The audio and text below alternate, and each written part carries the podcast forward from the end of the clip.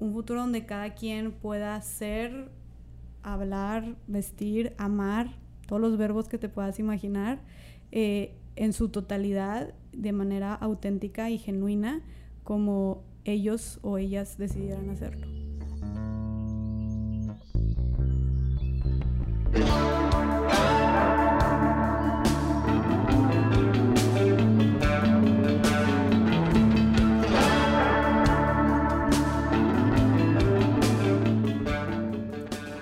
Bienvenidos, bienvenidas a este episodio. Estoy muy feliz porque el día de hoy me acompañan Jessica y Bárbara, dos personas que admiro profundamente por la valentía que tienen para expresar. Son dos personas que he conocido a lo largo de mi vida en diferentes momentos, pero que tienen tanto en común y que justo hoy se conocen por primera vez. y bueno, pues vamos a estar hablando de muchas cosas, incluyendo la importancia de la valentía de expresarnos. Hola Bárbara, hola Jessica.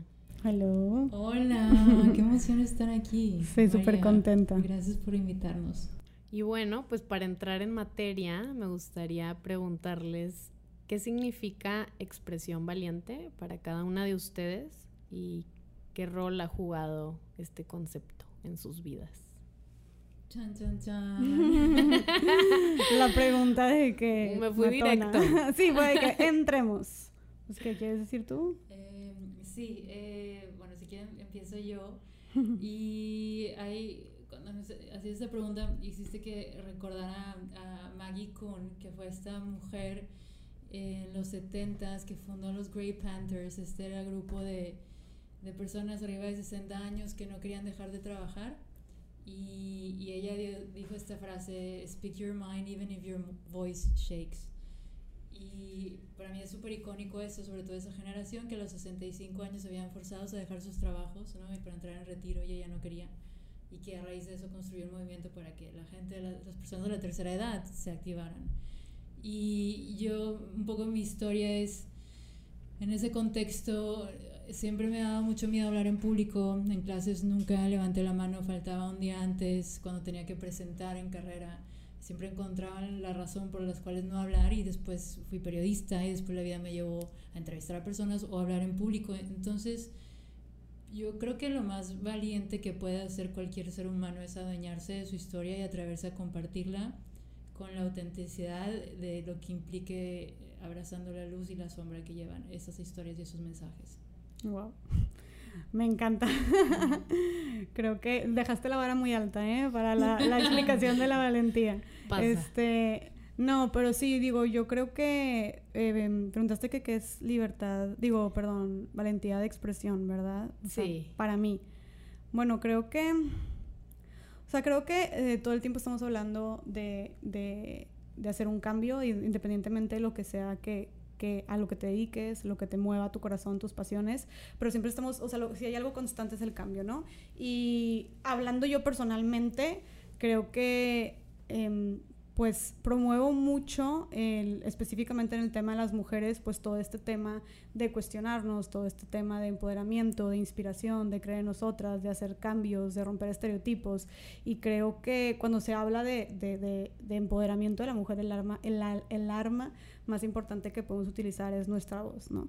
Y con todo lo que eso conlleva, ¿no? Entonces creo que empezar a, a, señalar, empezar a cuestionarnos, a cuestionar a otras personas, el traer temas incómodos de conversación a la mesa también, creo que eh, por ahí es por donde, por donde se empieza, o sea, un tema tan complicado, tan grande como es el tema, por ejemplo, pues de feminismo, de cambios sociales, creo que se empieza con alguien que se hizo una pregunta, alguien que, que se quejó, alguien que rompió el silencio y eso para mí es, es valentía de expresión, ¿no? Y creo que es el primer peldaño del escalón para que surja y, y realmente haya, un, haya un cambio.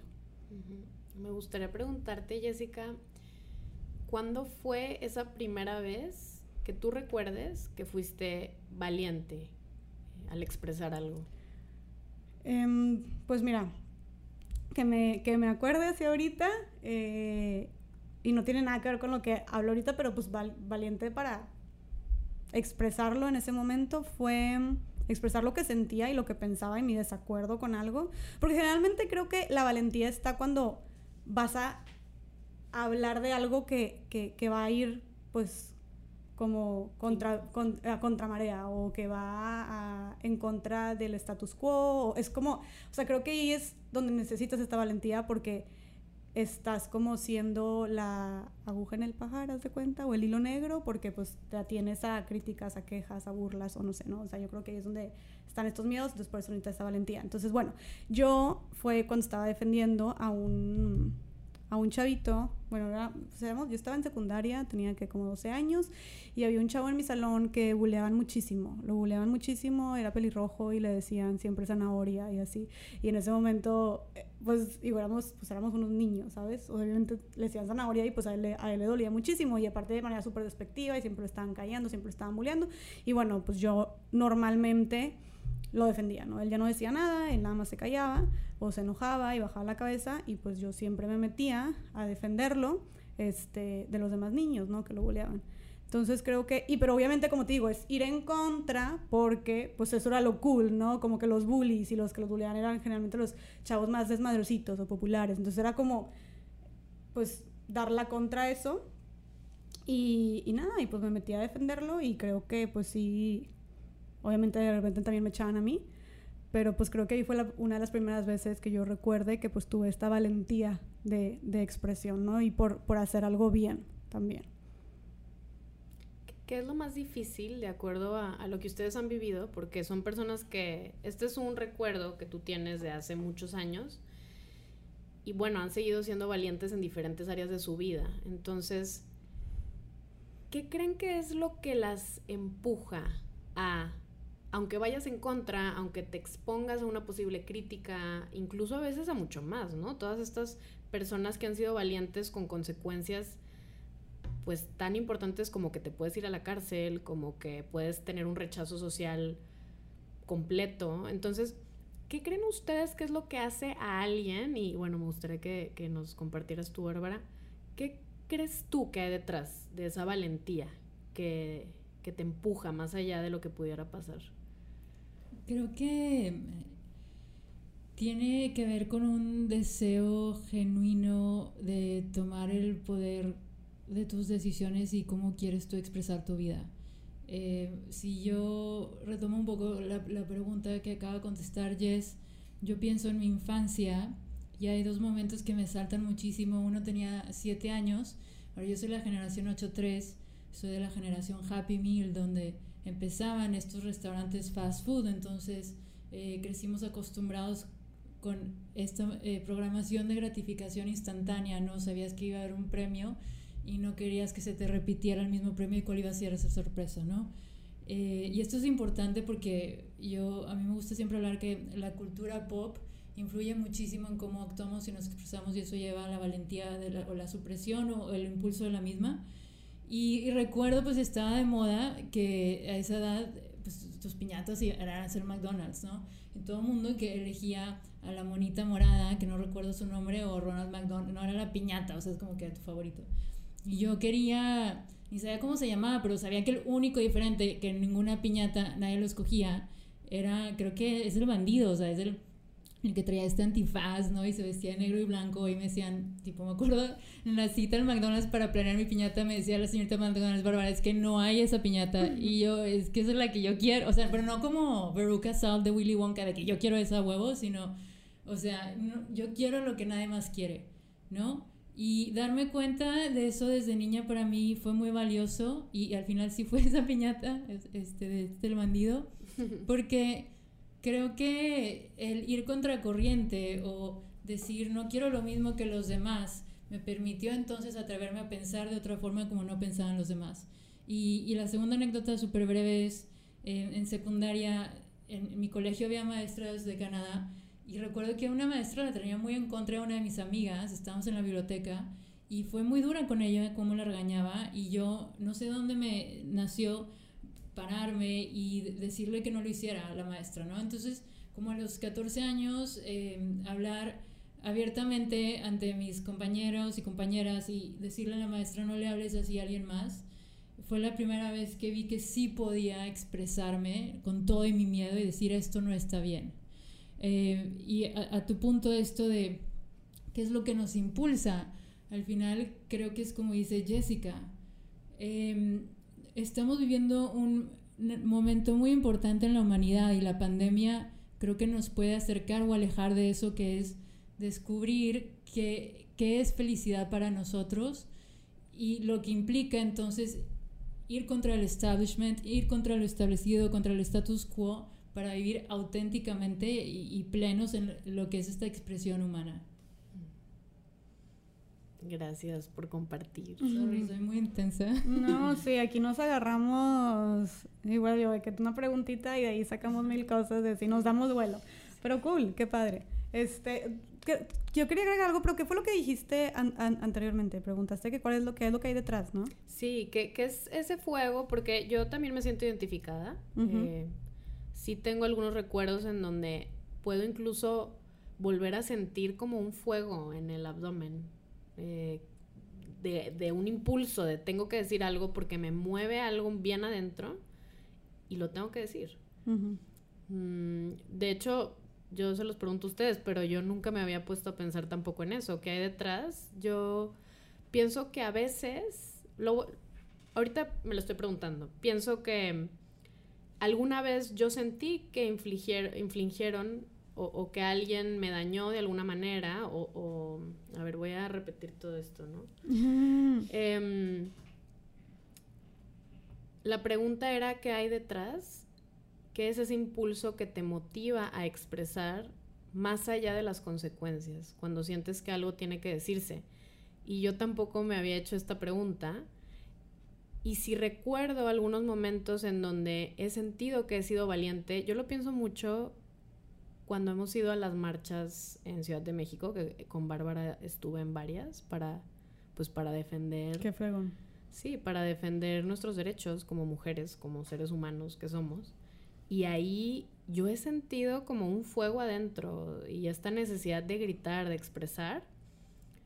Pienso que viene desde los recuerdos en donde yo he sentido que alguna vez alguien o por algún motivo ha habido un abuso en mi vida, en donde yo me he sentido pues pisoteada. Y entonces cuando yo veo que alguien más, independientemente de su género, de su edad, de lo que sea, sufre algún tipo de abuso como que yo lo vuelvo a sentir como si fuera yo viviendo o reviviendo esos momentos. Y se me hace muy loco como incluso puedo físicamente sentirlo. Y a partir de eso sé que es un momento en donde hay que expresar.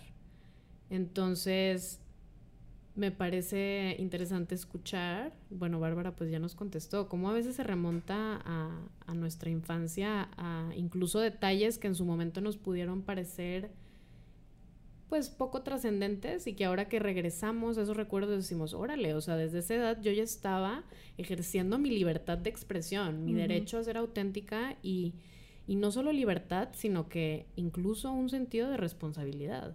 Justo, sí, creo que eso que dices de responsabilidad es, es algo muy fuerte porque como dicen, el que no calla, el que calla otorga. Entonces, y creo que el callarte o estar, por ejemplo, en situaciones de, ahorita hablando yo todo lo hablo desde mi testimonio, ¿no? De lo, que, de lo que vivo y de lo que hablo, de lo que comunico, ¿no? Pero cuando el, quedarte callado en situaciones de injusticia, por ejemplo, pues es como quedarte neutral, no, no, no mostrar ninguna postura. Y, y, creo que eso te, quedarte neutral ante situaciones de injusticia te hace cómplice del opresor. Entonces, aunque suene muy acá de que, ah, pero la verdad es que también lo veo, lo veo yo así, ¿no? Este, y decir, ah, podemos cortar esta pequeña pausa. Y ahorita que, que decías, y, y, también que contabas tú, Abby, este, que como desde niñas traemos esto, a mí me han preguntado mucho también de que, oye, ¿desde cuándo eres feminista? ¿no? Y yo, bueno, desde cuándo yo me declaro feminista es una fecha, pero yo creo, bueno, estoy segura, de que yo ya vivía el feminismo o ya tenía de cierta manera estas gafas violetas, tal vez no tan puestas ni tan informada como, como, como ahorita, o sea, me he encargado de. Pero desde antes, yo, yo creo que el feminismo lo he vivido desde que estaba chiquita.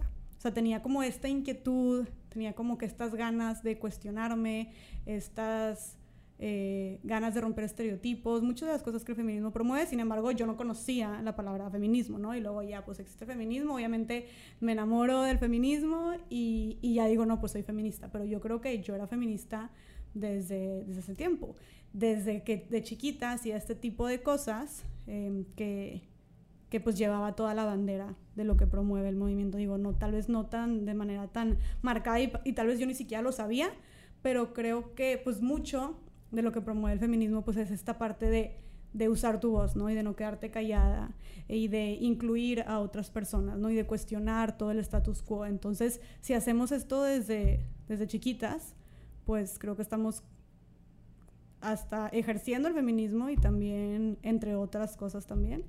Y, y pues ahora sí que practicando nuestra, nuestra valentía de expresión también y siendo también aparte tan chiquitas. Eso, está muy cool.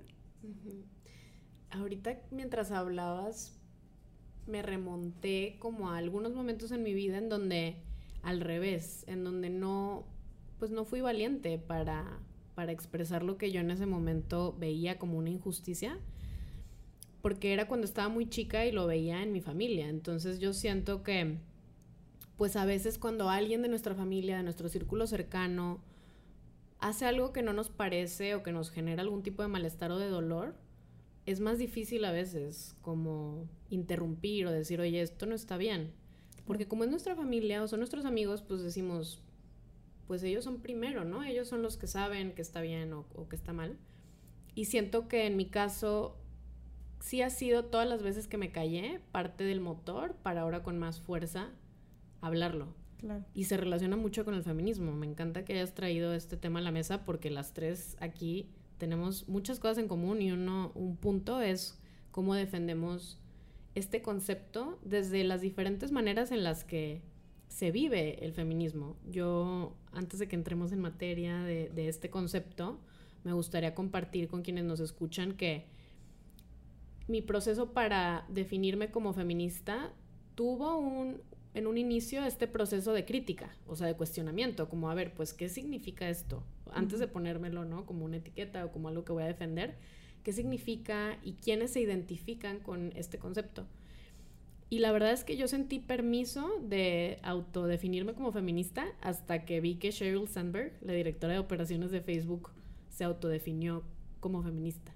Hasta que yo vi a alguien que yo admiro y que dijo, es que este concepto sí es mi concepto. Eh, pues ya me lo puse y lo defiendo porque en realidad es que es como otras ideologías o movimientos en donde tú puedes tener a alguien que es muy extremo, muy extrema y que en nombre de un concepto que no necesariamente pide que seamos eh, de cierta manera, pues no sé si decirlo, lo malutilizan, pero el punto es que cada quien expresa su feminismo o cualquier otro movimiento o ideología del que se sienta parte, pues de maneras diferentes. Y no es que hay un patrón en el sentido de decir, ah, es que entonces todas y todos los que se consideran feministas son de cierta manera, pues no podemos hacerlo como una totalidad o asumir que todos y todas son así. Y me gustaría que entráramos en este tema por su relevancia. Eh, ¿Qué significa para ustedes ser feminista? Y por qué adoptaron esta, este concepto como parte de sus vidas. Ay, me encanta. eh, fíjate que eh, creo que me pasó algo similar que ustedes y el momento en el que decidí, eh, o sea, expresar abiertamente soy feminista, para mí fue justo terminando un evento en Nueva York era un, un, evento que organizó Mary Robinson, la presidenta de Irlanda, y ella fue la comisionada de derechos humanos para la ONU. Y una invitada especial era Annie Lennox. Entonces yo soy, amo la música y desde que tenía ocho años escuchaba a Annie Lennox, Eurythmics, todo esto. Y cuando termina el evento, este, era como, ya sabes, era el cóctel, lo que quieras. Annie, cero planeado, agarra una copa quiero hacer un brindis y dice, quiero saber quiénes de las que están aquí se consideran feministas, levanten la mano. Y creo que solamente tres o cuatro mujeres. Y era un evento de 200 personas. ¿Hace cuánto fue? Esto fue en 2010, uh -huh. hace 10 años. Entonces yo no levanté la mano y, y, desde, y ahí yo ya estaba trabajando en, en todo lo que tuviera que ver para avanzar los derechos de la mujer, pero no le levanté la mano. Entonces ella dijo, eh, imagínense esta figura pública que yo admiraba tanto, decía, eh, ustedes hoy acabamos de estar en este evento que coincidimos en la mayoría de las cosas que se hablaron, pero tienen miedo a reconocerse como feministas y eso es lo que son. Y es importante que adopten, ¿no? Eh, o que se reconozcan como tal para que la lucha pueda continuar. Y desde ese día es cuando dije, claro que soy feminista y todo lo que hago es por esa razón, ¿no? Y, y eso me lleva como otro punto súper importante de visibilizar y, y, las personas que tienen micrófonos o que tienen plataformas, o sea, y la, inclusive las que no también, porque esto es en las conversiones con amistades y sus familias, quienes más allá del miedo se sientan identificadas, lo hablen, porque mm, le da muchísima importancia y, y, es, y, quiere decir que no estamos solas. Eh, y, nada, o sea, la, otra cosa para mí fue que, que, me marcó y me cambió toda la vida es crecemos con estas ideas de personas que admiras y entonces está ok, ¿no? Porque ellas lo son. Y para mí otra lección de vida fue en una entrevista, era una mujer de Sudán y yo me tuve que levantar a las 3 de la mañana para entrevistarla. Ella caminó tres horas para tomar esa entrevista mía. Y, eh, Sudán estaba en guerra y me dice, ¿sabes qué, Bárbara? Te tengo que dejar porque tengo que regresar a mi casa y ya está oscureciendo y es peligroso. Dice, pero te quiero dar las gracias por ayudarme a contar mi historia, aunque nunca te conozca en persona. El hecho de saber y dormir hoy que alguien del otro lado del mundo, en México, se interesó en lo que me pasa a mí, me hace sentir acompañada. Entonces, yo creo que también para mí eso es el feminismo, como todas estas voces de todas estas mujeres y niñas que hoy no tienen con quien hablar o no tienen una plataforma y que se sienten solas, es importante que cada vez seamos más las que salimos a las calles y les hagamos saber que no, no están. Me encanta, me encanta todo lo que dijiste, me siento súper identificada contigo, la verdad. Y, y qué fue uno de la entrevista. Luego me dices dónde la puedo ver porque se escucha súper interesante. Y la verdad, miren, ahorita las dos, o sea, ahorita estaba pensando, justo que estamos hablando de, de como la importancia de la valentía de, de, de, usar nuestra voz y de compartir un mensaje. Hay una frase que a mí me gusta mucho, leí en un libro, no me acuerdo cómo se llama, pero decía, do good work and share it with people. O sea, haz un buen trabajo y compártelo con las personas. Porque nunca sabes de verdad lo que tu testimonio, tu idea, tu frase pueda causar en alguien más. O sea, de verdad que, que y digo, yo me, me, me dedico y, y, terminé dedicándome sin planearlo, este, bueno, todavía estoy en el proceso, a, a comunicar talleres, de repente conferencias, luego videos, luego que podcast, y de repente dije, wow, todo lo que hago es comunicar, de qué, qué cañón. Y, y, y, y estando yo de este lado, que comunica, que da un mensaje, de hecho, yo me metí a redes porque empecé antes a dar conferencias y como que pude ver el impacto tan grande, el poder que pueden tener tus palabras, tus vivencias, tus lecciones sobre las demás personas. Y hablando aquí de un impacto, pues tanto negativo como positivo. Y yo vi, un, yo, yo vi un impacto tan positivo que dije, wow, tipo, neta, yo quiero seguir haciendo esto, quiero expandir mi voz, no quiero seguirla usando. Este, y, y, estoy segura de que las personas que hacen lo mismo se han de sentir igual. Entonces ahí fue cuando dije, ok, me quiero meter también a redes sociales, ¿no? Para, para impulsar todavía más, para potencializar esta, esta voz y este mensaje. Y luego ya me metí pues, a tomas de feminismo y bla, bla, bla. Y, y la verdad es que aunque es algo ha, ha, sido algo pesado, o sea, es algo, es un tema que, que en México creo que está, este año creo que fue un año muy importante para la lucha feminista en México. Creo que las mujeres en México están despertando. Eh, sigue habiendo, sin embargo, mucho tabú, mucho estigma eh, respecto a este tema. Eh, yo me presento como feminista y luego, muchas veces, ay, ¿cómo? ¿Cómo? Oye, y, y te depilas, oye, y odias a los hombres y cosas así. Yo de que, o sea, eso no tiene que ver, de hecho, hay, de que yo sí, pero hay mujeres feministas que no y fuck it, o sea, el feminismo habla precisamente, y qué bueno que dijiste también eso, porque precisamente como que quieren encasillar, encasillar a las mujeres feministas de, una, de, de, alguna manera y no, y de hecho el feminismo lo que promueve es que cada mujer sea lo que ella quiera ser.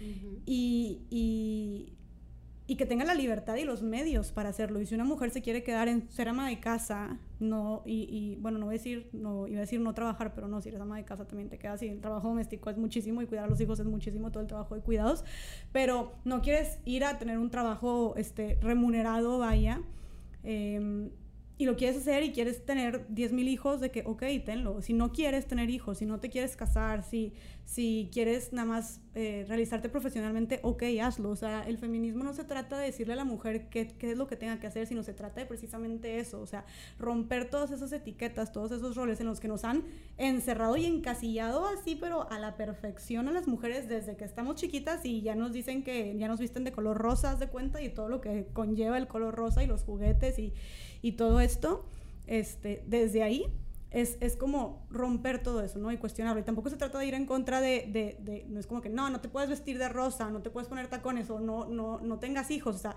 no es lo mismo, no se trata de polarizarlo así, sino de, si quieres está bien, pero si no quieres, están todas estas otras opciones y no deberías de tener ningún obstáculo, que, que el hecho de ser mujer no sea ningún obstáculo para que tú puedas realizarlo, ¿no? Realizar todo, e, elegir estas otras opciones que no están dentro del status quo. Entonces es lo que para mí también es el feminismo y por eso me encanta y la verdad yo, o sea, en mi experiencia personal, de hecho vi una frase hace poquito que me encantó de una, de una página que decía, una página feminista, sigo, todo mi feed está lleno de páginas feministas, y decía, para todas las mujeres nuevas en el feminismo, bienvenidas, las estábamos esperando. Mm. Y yo de que, güey, qué chido, o sea, sí, las estábamos esperando y las necesitamos también. Y, y, y, comenté de que, neta, bienvenidas a una nueva forma de ver la vida. O sea, y voy a sonar muy intensa, digo, yo soy intensa, la neta, en mi trabajo.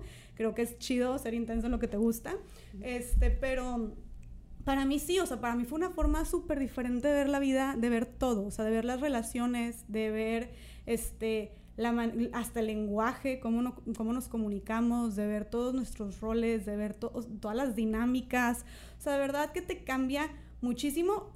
Es algo, es algo pues, difícil. El feminismo sí te invita a cuestionarte todo, por eso es un movimiento también tan incómodo y tan, tan controversial, pero vale 100% la pena. Entonces, también yo a todo este estigma siempre les digo a las personas, oigan, infórmense, infórmense bien de lo que habla, porque neta es un movimiento muy bonito. O sea, aparte yo digo, es algo muy bonito y ya me desvié toda otra vez, pero volviendo a lo que decían de que, ustedes que por ejemplo vieron a estas personas que eran, a estas mujeres que eran como sus role models o que las admiraban y que se proclamaron feministas y el impacto que tuvo en ustedes eso, es precisamente, creo que se relaciona con el tema que estamos hablando, de la importancia que tiene que tiene tu voz, que tiene tu mensaje, ¿no? O sea, para, en ustedes causó que directamente se, se, se, se entraran o se, se identificaran como feministas y se interesaban todavía más en el tema. Entonces, qué cañón como nuestra voz, nuestras vivencias pueden inspirar y pueden cambiar la manera de pensar de muchas personas. Entonces creo que sí, sí lo llamaría también como una responsabilidad colectiva que tenemos respecto a, estos temas. y, aprovechando que ya estamos hablando del feminismo, yo pienso en este momento en los hombres. Eh, por ejemplo, mi historia con cómo me relaciono con el feminismo tiene mucho que ver también con los hombres. Eh, porque pues yo crecí en una sociedad en donde aquí en Monterrey, que estamos aquí de hecho las tres en Monterrey, las tres nacimos en Monterrey, ahorita nos vamos a adentrar un poquito más en quién es Bárbara y quién es Jessica y, y bueno, pues las tres compartimos esto que, que habla mucho de cómo crecimos. Y para mí crecer en una sociedad en donde vi roles de género tan estrictos y en donde vi cómo esos roles de género hicieron sufrir a mujeres y hombres de mi propia familia me parece importante también para los hombres que nos escuchan, em, pues preguntarles y pedirles que reflexionen acerca del feminismo y, cómo se relacionan ustedes con el feminismo con apertura. Y ahora, para entrar en ese tema, me gustaría preguntarte a ti, Bárbara, ¿cómo, cómo ves tú el rol de los hombres en, en este movimiento? Creo que para hablar de, feminismo es también importante señalar y reconocer que se da este movimiento a partir de que hay un grupo de mujeres que se cuestionan y entran en conciencia de que el orden social en el que vivimos es un orden eh, social que se le llama patriarcado, ¿no? En el cual eh, fue diseñado, todos estos sistemas fueron diseñados por hombres, ¿no? Y de los cuales, por ende, mujeres, tanto mujeres como hombres, las, las personas, nos vemos afectadas por ese sistema, de los cuales el patriarcado no solamente está conformado por hombres, sino también por mujeres que adoptan estas actitudes eh, machistas o que violentan específicamente el género de la mujer, ¿no? Lo discriminan. Y o sea, ahorita lo hablábamos antes del podcast, eh, porque este fin de semana estuve haciendo una, una investigación y como que llegué a la conclusión por primera vez, fue un despertar para mí, que la, mentira más grande que ha fabricado el patriarcado es que las mujeres no somos dueñas ni de nuestro cuerpo, de nuestro poder, de nuestra voz, ni siquiera de nuestros pensamientos. Y después me puse a pensar, bueno, ¿a partir de qué año las mujeres pudimos ser dueñas de algo? Y encontré que fue en 1893 en Missouri, Estados Unidos, fue la primera vez que una mujer pudo adquirir tierra. Y hasta hace tres años, 2017, las mujeres solamente somos dueñas de 20% de la tierra en el mundo. Ahora, a tu punto es, a ver, ¿qué rol en todo esto entran los hombres? Porque claro, hay, si tú, en las conversaciones que yo he tenido con hombres, eh, y cómo ellos han sufrido este sistema, donde si están bulleando a un amigo o quieren participar en cualquier acto de violencia, que sea una burla hacia una mujer, uh, o el extremo de ser testigos de una violación y quedarse callados, cuando no quieren hacerlo, eh, ellos también traen una carga y un estigma muy fuerte. Hay una feminista argentina que se llama Rita Segato y ella hizo esta investigación con prisioneros, cientos de prisioneros por, violación, violadores en, en Brasil, y ella llega a la conclusión de que la violación no es un acto sexual, sino un acto de poder para someter a la mujer y recordarle una vez más que es ciudadana de segunda clase.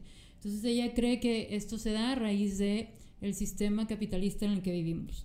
Ahora, yo creo, eh, a mí me gusta estudiar mucho el tema de no violencia y hay mucho de la historia que hoy no conocemos y que construye el cómo nos expresamos, ¿no? Y, y, por eso muchas veces opinamos desde lo que hemos venido escuchando, no realmente lo que ha sido, ¿no? Cómo se nos ha contado la historia.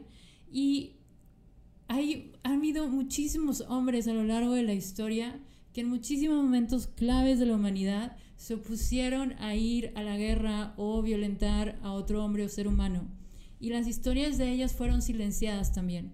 Entonces, para mí, el patriarcado es, es, igual al silencio, ¿no? Y esta es asfixia de lo que puede ser la libertad de expresión y del ser humano, que es esta raza Homo sapiens. Entonces, yo no me puedo ni siquiera imaginar, yo solamente puedo hablar desde mi lugar como mujer, ¿no?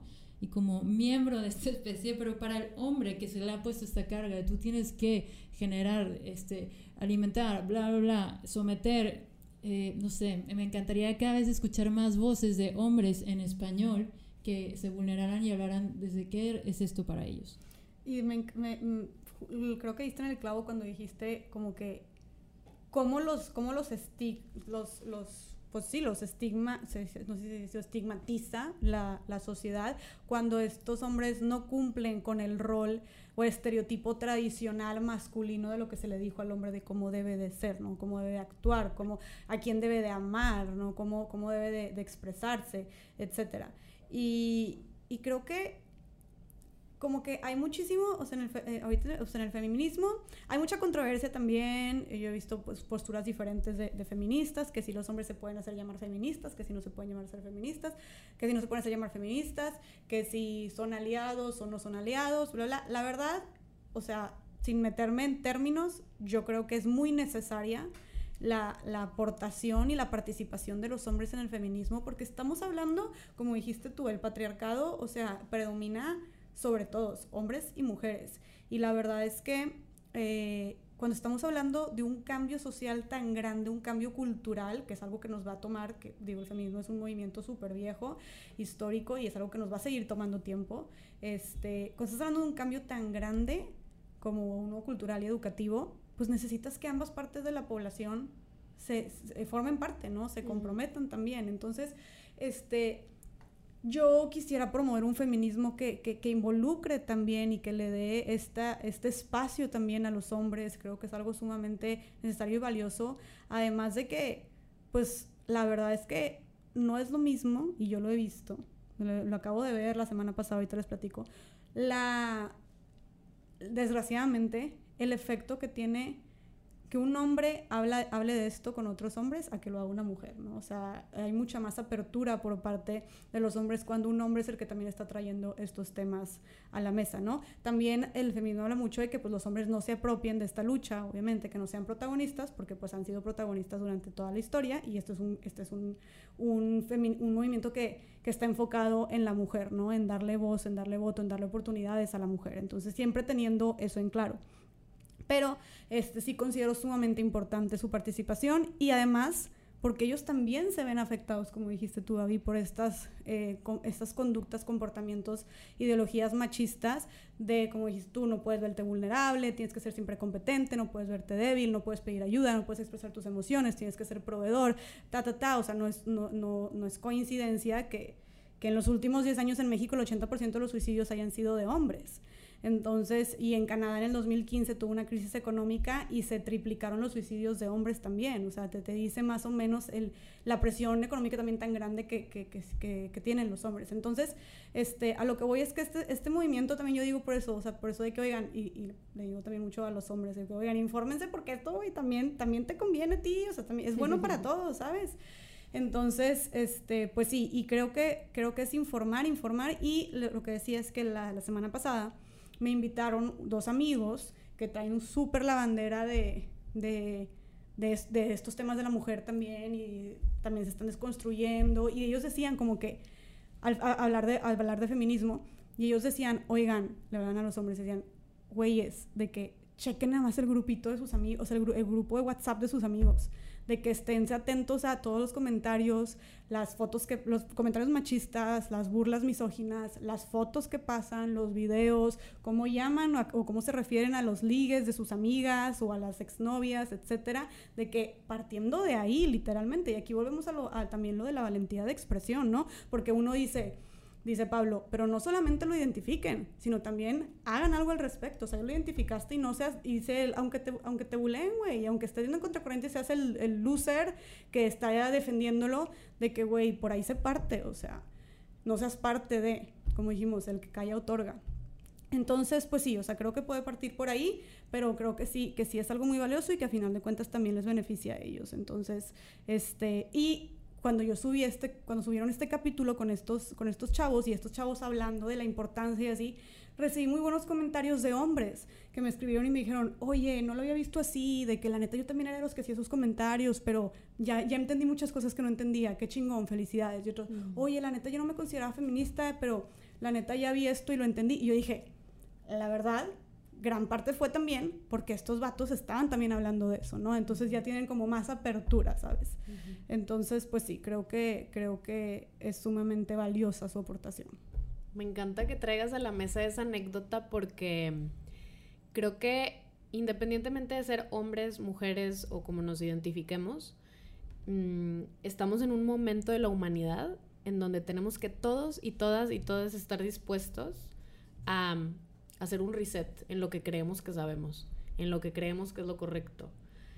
Ahorita estamos en un momento en donde el paradigma está cambiando, en donde estamos observando que claramente los sistemas que han sido construidos por mucho tiempo, que creíamos que estaban bien, no funcionan y no les sirven a la humanidad. Y no solo no les sirven a la humanidad, sino que no les sirven al planeta, que es nuestro hogar, que es el lugar que habitamos y el que van a seguir habitando nuestros hijos y los hijos de nuestros hijos, etcétera. Entonces, bueno, pues para quienes nos escuchan y recordatorio también para nosotras, que tengamos esta apertura de hacer reset, ¿no? De, decir, bueno, hay algo que yo por mucho tiempo creí que estaba bien, tal vez es momento de cuestionarlo.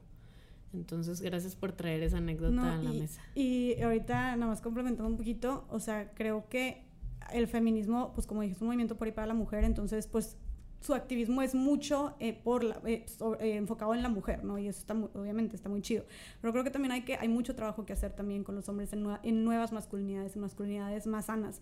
Y, y, no quiero dejar de mencionar para reconocer su trabajo, la verdad, que el Instituto de Machos a Hombres, la verdad es que con, que con su fundador Nico Nogués, yo una vez tuve una entrevista con él y dije, wow, porque precisamente ahorita que mencionaba lo del planeta, él dice que cómo el machismo está relacionado con todos los demás males que están sucediendo. O sea, por ejemplo, con, con el tema también ambiental ecológico con lo, que, estamos pasando, que se está destruyendo, todo el tema del machismo ligado con capitalismo también tiene muchísimo que ver. Entonces, En el Instituto de Machos a Hombres trabajan mucho con los hombres para precisamente crear nuevas masculinidades este, y hacerlos cuestionarse y visibilizar cómo el machismo también los afecta a ellos. Entonces la verdad es que creo que necesitamos más de ese activismo también, más hombres también que le hablen a estos hombres y que los inviten también a hacer este reset ¿no? en, su, en su mentalidad. Ay, totalmente de acuerdo. Eh, y creo que, o sea, para mí es eso, es que no se puede mm, hablar de, de patriarcado sin, sin señalar que este es como la, la, la, ideología o la fuerza que nos ha llevado entonces hoy a tener una conversación sobre justicia climática, desigualdad económica y violencia a grados que la humanidad nunca antes había conocido. Y eso es súper alarmante. Y por otro lado es eh, que visibilicemos, por ende, la importancia que tienen las palabras y el lenguaje, porque es una herramienta súper poderosa para destruir o construir eh, estaba viendo este documental y decían, por ejemplo, porque ahora estamos aprendiendo a usar lenguaje inclusivo, donde empezamos a expresarnos diciendo todes, hijes, y ha habido muchas personas que se arropan bajo la idea, a ver, aprende a hablar bien, ¿no? El otro día estaba haciendo un live desde Decididas con Mariana Chávez y dijimos, estamos hablando con lenguaje inclusivo, y era un hombre que nos decía eso. La RAE no existe esa palabra. Eh, pues, la RAE es este organismo que está compuesto por, creo que 46 hombres, de, 46 personas, de los cuales solamente 8 son mujeres. Y eh, esta, esta herramienta está en constante evolución como los seres humanos. Entonces, sería como bastante limitante creer o pensar que inclusive las palabras que usamos hay muchas que van a dejar de existir y que la manera en que hoy nos comunicamos en la tecnología WhatsApp, todo esto, antes de enviar ese mensaje, la conciencia de lo que eso puede desatar o provocar en alguien más es súper valiosa. Y para mí, yo creo que se basa en una de las grandes lecciones con las que todos crecimos, que nos eh, fue como este mm, drilling, ¿no? Nos, nos amartillaban constantemente Charles Darwin, ¿no? Que él descubrió estas especies en Galápagos y a ver, ¿cuál es la lección que todos aprendimos de él? O todas, o sea, La teoría de la evolución. De y survival of the fittest, ¿no? El más fuerte sí, es quien sobrevive. Pero en realidad de las lecciones más valiosas de Darwin fue no puede haber em, vida si no hay colaboración. Eso fue de las cosas más importantes que él aprendió de las especies, que tiene mucho que ver con el volar en B. Yo digo, esos mensajes, si fuesen los que nos hubieran eh, implantado una y otra vez, creo que hoy tendríamos una conversación muy, distinta y sí volvemos al punto de responsabilidad, que es donde nos toca a todos, ¿no? Compartir estos mensajes y cuestionarnos desde el lenguaje, a las formas, a los tonos, a las intenciones, porque estamos básicamente yo creo que al borde y sí lo llevo a este extremo porque es la realidad y ahí está la ciencia y ahí están los mercados que lo están estableciendo de, de, que no vamos a poder seguir funcionando como especie en el planeta por los tipos de mercados que hemos construido y las fuentes de energía, ¿no? Y la violencia, cómo la expresamos 24/7 desde este sesgo inconsciente porque es nuestra cultura. De manera súper normalizada, o sea, está en todas partes la violencia. Está cabrón, o sea, está, cabrón. pensar que en México cada día 11 mujeres y niñas no van a llegar a sus casas y, que, y que sea como algo normal. Y, y, y, y, y que todo parte, por eso también decimos que las mujeres vivimos una violencia sistémica, este, porque desde que, desde que le dices al niño de chiquito que corres como niña, ahí ya estás como, lo estás insultando refiriéndose, refiriéndolo o relacionándolo como con una mujer, ¿no? Desde ahí. Entonces es algo que está muy cabrón. Y lo que dijiste también de la RAE, a ver, la RAE para mí dejó de tener la importancia y de tomármelo tan en serio desde que tú buscas hombre público y te sale persona este, reconocida, de alto nivel social reconocida, y buscas mujer pública y dice prostituta. O sea, güey, bye. Desde ahí. Pero la neta lo que dices del lenguaje, qué bueno que lo dices porque sí está, o sea, el lenguaje es un claro ejemplo de, cómo estamos. O sea, el lenguaje es sumamente androcentrista para empezar y el, y el lenguaje es, fue hecho por nosotros, fue inventado por, nosotros, por nosotras. Este, bueno, pues me atrevería a decir que por hombres porque es, androcentrista o todos estos términos. Este, pero es una es un claro ejemplo de nuestra realidad. solamente refleja nuestra manera, el lenguaje refleja nuestra manera de, relacionarnos, nuestra manera de comunicarnos, obviamente, nuestra manera de cómo, estamos constituidos, ¿no? Entonces, ponerle atención al lenguaje y cambiarlo si es necesario, este, es algo que creo que también está dentro de la lucha, ¿no? Pues sí, yo escuchándolas y, y con lo que estamos viviendo en México y en el mundo, me parece que la humanidad que nos toca ser más flexibles en muchas cosas y más responsables en muchas otras que hemos dejado de ver y que hemos dejado pasar. Y creo que tenemos que estar muy abiertos y muy abiertas a deconstruir, a desaprender y a construir desde un lugar más consciente. Y con esa flexibilidad de decir, esto ya no funciona. Esto ya no funciona a qué nivel esto ya no me funciona como persona, esto ya no nos funciona como sociedad, esto ya no nos funciona como mexicanos, mexicanas, esto ya no nos funciona como especie. Mm. Y bueno, pues me gustaría conectar ahorita con quién es Bárbara y quién es Jessica, que es una pregunta así súper abstracta porque depende de dónde lo veas o qué etapa de sus vidas eh, seleccionen. Me encanta a mí pensar en las personas como personajes, porque yo creo que cada quien va creando su propia película y luego todas nuestras películas se conectan. Entonces, me gustaría que cada quien nos platique un poco de esos elementos que ustedes consideran, si fueran un personaje de una película, las hacen ser lo especiales que son, ¿no? Como que cuáles son estos elementos que las hacen diferentes. Pues este, mm, creo que yo mi personaje, oye, qué chistoso que dices lo del personaje, porque la verdad es que hablando en redes, este, hablando en redes, pues sí tengo un personaje, o sea, la verdad. Y muchas veces es diferente en algunas cosas a como soy en la vida real. Yo pues la verdad es que toco temas pues fuertes, serios, entonces no, yo, yo soy una persona muy extrovertida, la verdad, y, y bueno, eso puede ser una de las características, pero no siempre lo muestro en, en, la vida real, digo, en, en, las redes. No siempre lo muestro en las redes porque estoy en mi personaje, que es un personaje, no sé, más serio o así. Digo, no es como que yo pensé, ¿cómo va a ser mi personaje? No, pero como que adopté esta postura. Y mucha gente luego me conoce en persona y me dicen de que, oye, creí que eras súper diferente. O de que creí que eras tipo más seriecita, no sé qué. Y yo, no, hombre, güey, si supieras. La neta. Pero, este, por eso lo de. Y a final de cuentas también te vas volviendo tu personaje. Bueno, cuando estás hablando mucho de eso, o sea, vas, vas transformándote. Porque sí, o sea, entre más te metes y entre más te metes, la verdad es que ya no sé, es más, ya no sé si ni siquiera si sea un personaje, pero bueno, ya eso está muy, muy filosófico. Pero este, creo que eh, mi personaje eh, tendría, definitivamente soy una, una persona que, que, que, soy muy extrovertida, creo que mi energía es muy como, no sé, como muy incluyente, como muy de, de hacer preguntas, como me gusta mucho me gusta mucho socializar, la verdad, me gusta mucho conocer gente nueva, me gusta, me gusta mucho reír, me gusta mucho también de que pues las bromas, las madreadas, o sea, como que soy muy, soy muy así. Este, la verdad es que nunca me había escrito de esta manera, así que pues está, está interesante. Soy una persona muy curiosa, o sea, estoy muy curiosa, me gusta eh, preguntar y preguntar y cuestionarme esto porque me acuerdo que siempre en, en secundaria mi maestra siempre o sea, era la niña, la típica niña cagante que se acababa la clase y como era que a mí y todos de que, güey, ya queremos ir al recreo, de que ya cállate, ¿sabes? Pero la maestra siempre de que, Jessica, muy buenas preguntas, muy bien, ¿sabes? Entonces, este, soy una persona muy curiosa y soy una persona muy, muy necia también, creo. Soy una persona muy necia y orgullosa también. Cosas que tengo que, que corregir hay muchas, ¿verdad? Pero soy una persona muy necia o obstinada, se podría decir. Este, y... A mí me suenan a fortalezas esas. ¿Sí? Sí. Gracias. Y yo, gracias.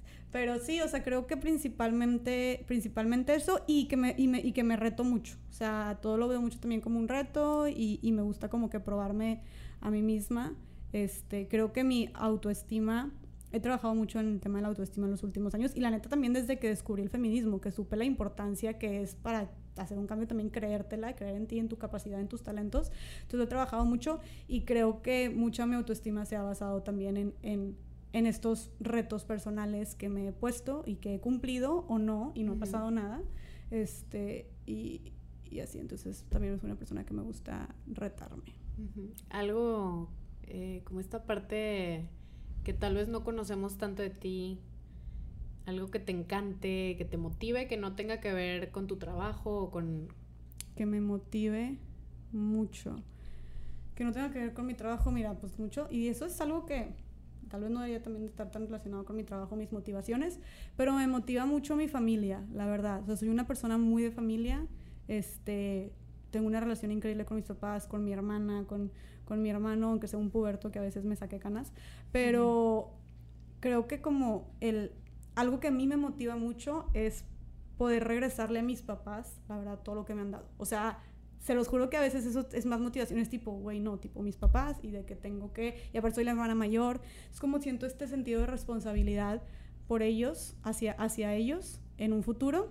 Y, y, o sea, literalmente, yo sueño con llevármelos de viaje o llevármelos a Europa a un crucero en unos años y así, y poderles regresar un poquito de todo lo que ellos me han dado. Pero mi, mi familia, mis papás son algo que a mí me motiva muchísimo. Mi hermana, apoyarla en lo que pueda, o sea, este, hace unos años empecé un negocio, le incluía a ella, porque a mí me interesaba muchísimo que ella también fuera independiente. Entonces, no sé, como que e, e, esas, esas, muchas de las decisiones que tomo y de mis motivaciones profesionales también y personales es también como poder impulsar o apoyar a mi familia. Órale, qué bonito, me encanta. Gracias. Tú, Bárbara, platícanos de tu personaje. Personaje. Que hace unos este, meses seguía siendo la reina de la Roma, del vecindario de la Roma en la Ciudad de México. Sí, eh, ese personaje, y ahorita ya me voy el miércoles a ver cómo va esa cuadra en la Roma, a poner orden. Eh, no sé, me hace pensar en muchas cosas, es una gran pregunta y, y por un lado como que con mucha nostalgia, melancolía, inspiración, felicidad, de todo. Y no sé, yo, yo pienso, o sea, si a mí me gusta ver, como decía, mucho la cultura pop, ¿no? Y, y yo crecí siendo como, mi película favorita era Beetlejuice, ¿no? Eh, o quería ser astronauta porque quería ir a Júpiter y a mis 37 años, donde me dicen, vámonos de viaje a, no sé, a la India, les digo, mejor vamos a Júpiter, ¿no? Entonces como que esta capacidad de imaginar y yo creo que soñar para mí siempre ha sido como muy importante en mi vida, eh, lo que me ha permitido entonces eh, construir o crear a raíz de algo que pues quizás no estamos volteando a ver.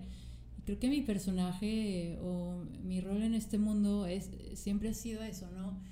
Eh, yo empecé a los 23 años como periodista y ahorita pienso, ya van, o sea, yo tengo 37, son 14 años de eso.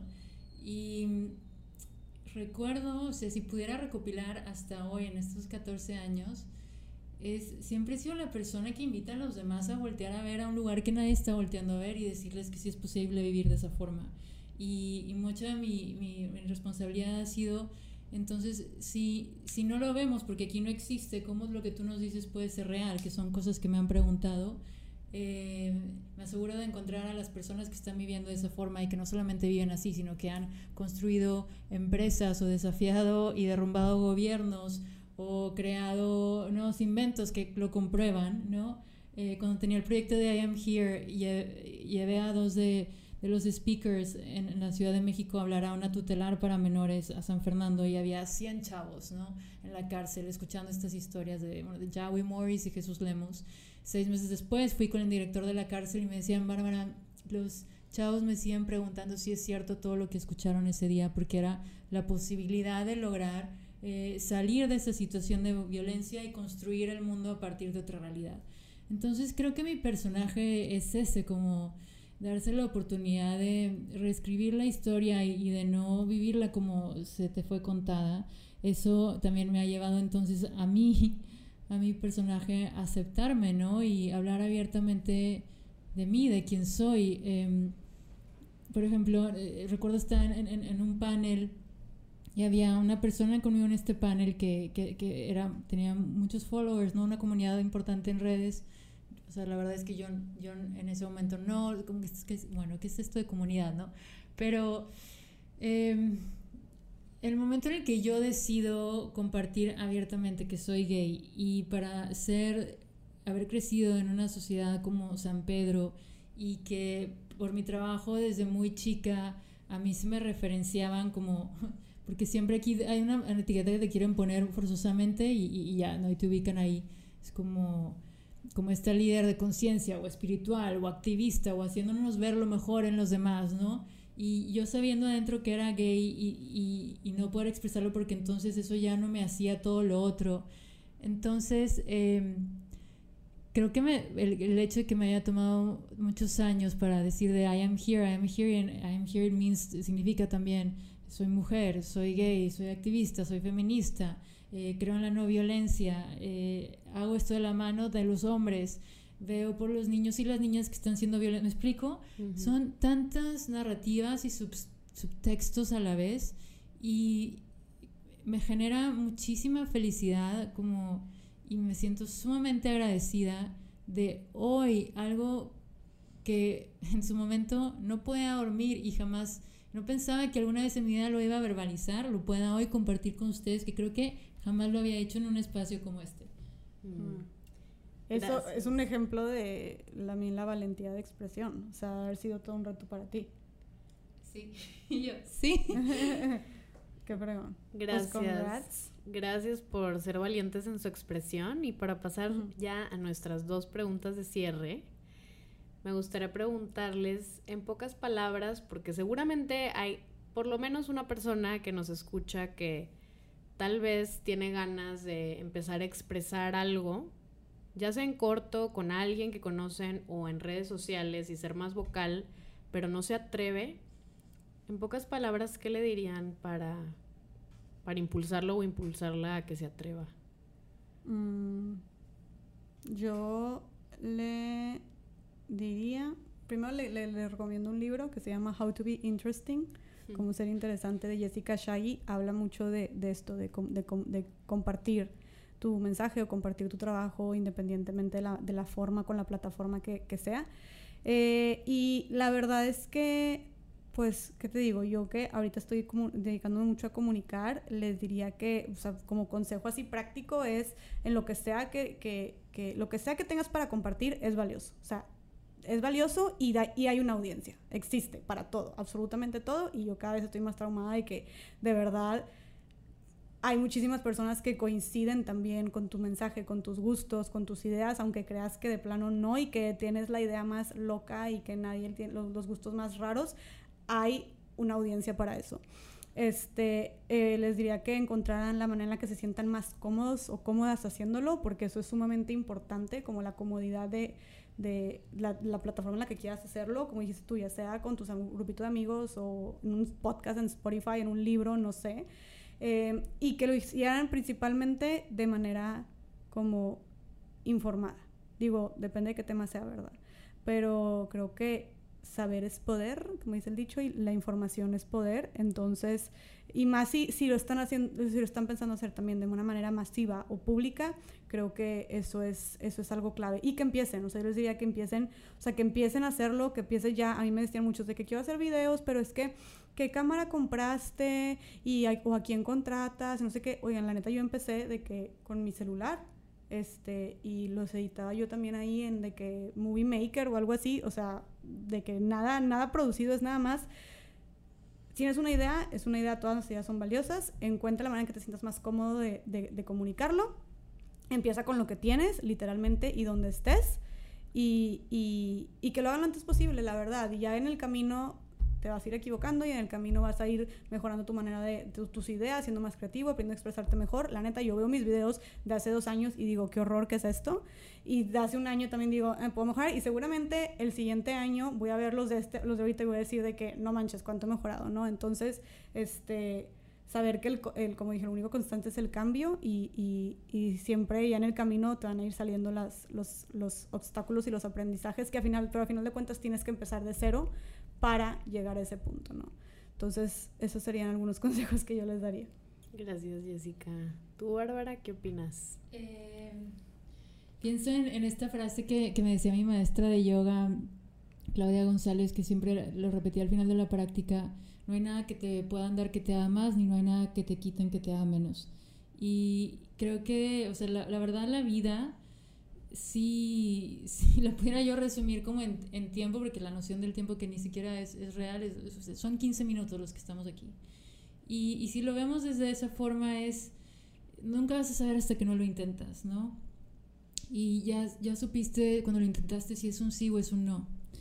Creo que eso es súper importante, intentar y darte cuenta cómo te sentiste y que la, el compás de de lo que te guíe sean tus emociones y no tanto la mente, ¿no? Que, que, todo el tiempo, en su mayoría, juegan contra nosotras. Y por otro lado, como agregando lo que dice Jess, creo que o sea, hoy algún porcentaje importante de la población, o si estás escuchando esto, creo que eso sería cierto, eh, como nunca antes en la historia, tienes acceso, tienes los medios para crear, ¿no? Y más allá de lo que opinen los demás o lo que vayan a decir o, el que te expongas, el hecho de que hoy sí tienes las herramientas porque ahí están para ser utilizadas y que tú expongas o vocalices tus pensamientos o tu arte, tu música, lo que sea, pues ya depende enteramente de ti, ¿no? Eh, y, y, pues yo, yo pienso en la generación de mi mamá, ¿no? O sea, toda esa generación de mujeres de, de los 50, o yo escucho a amigas de mi mamá que, que han estado escuchando estos podcasts de, de nosotras, de nuestra generación, o bueno, ustedes son más abajo que yo, y dicen, Babi, qué padre todo esto que escucho, porque en, mi generación ni siquiera hablábamos de eso y no sabes cómo me inspiran y me motivan. Entonces, si tú hoy aún, porque continúas trabajando en tu amor propio, si ¿Sientes que aún por el, el, hecho de que tus 15 minutos no es razón suficiente para sentirte merecedora de crear algo y compartirte desde tu lugar más auténtico? Hazlo por las que en su momento no tuvieron la oportunidad, porque ni siquiera una posibilidad en su mundo, que es una genera generación, este, en este caso de mi mamá, eh, o por las que hoy ya no están aquí, ¿no? Y, y creo que yo me quedo con eso, es eh, el tiempo se pasa volando y, esta idea de que a veces sí es muy tarde y, yo ya pienso en cómo me gustaría haberme ido el día que me toque irme, pues no haberme, esta cosa de que no haberme atrevido a un día escribir un guion para un, cortometraje. Yo siempre había querido hacer eso y, y ahorita se me está presentando esa oportunidad. Podemos hacer todo lo que deseemos auténticamente el mundo no es para ser encasillados en una sola cosa y, tan solo basta voltear a ver la era del renacimiento. Y creo que las mujeres, o sea, es sumamente importante que nos reconozcamos también con esa amplitud de conocimiento y capacidad creativa. Me encanta que lo digas, Bárbara, porque yo llevaba más de un año queriendo hacer este podcast. y entonces hasta que Marguga nos invitó aquí, dije, órale, es más sencillo de lo que pensé, pues dije, ya. Y ese es un ejemplo también de lo que hablamos, la importancia de apoyarnos eh, entre nosotras como mujeres y también entre como comunidad, hombres, mujeres, todo, todos, todas, todes, y, mm, y volar juntos hacia algo mejor. De hecho, me gustaría cerrar este episodio preguntándoles y que nos comparta cada una de ustedes cómo sería un mejor futuro para todos.